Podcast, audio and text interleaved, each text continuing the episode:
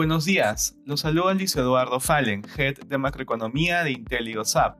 El día de hoy, martes 8 de febrero, los índices muestran rendimientos mixtos mientras continúa la temporada de reportes corporativos y se espera el reporte del dato de inflación de Estados Unidos. De manera particular, en Estados Unidos los futuros retroceden durante la jornada.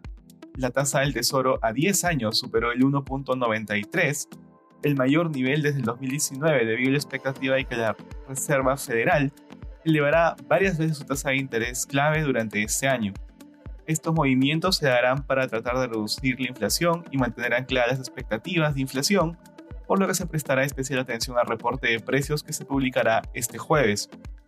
En el plano económico, se reportó que la confianza de pequeñas empresas cayó hasta un mínimo de 11 meses debido a la dificultad de contratar trabajadores y mayores costos de producción. En la eurozona, las bolsas de bloque exhiben rendimientos mixtos. Las acciones tecnológicas son las que lideran los retrocesos, mientras que las relacionadas a las materias primas suben durante la jornada.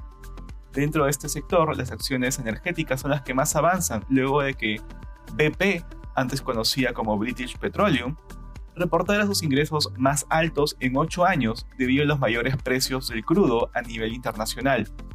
Por otra parte, la presidenta del Banco Central Europeo, Christine Lagarde, mencionó ayer que no hay necesidad de un ajuste importante en la política monetaria, por lo que el euro cayó frente al dólar. En Asia, el Hansen cerró a la baja.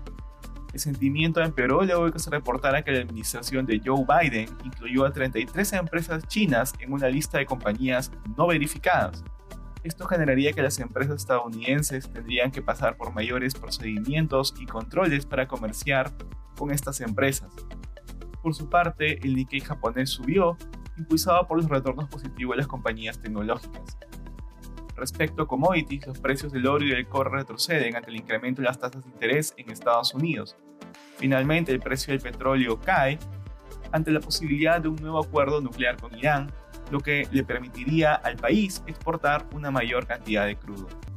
Gracias por escucharnos. Si tuviera alguna consulta, no duden en contactarse con su asesor.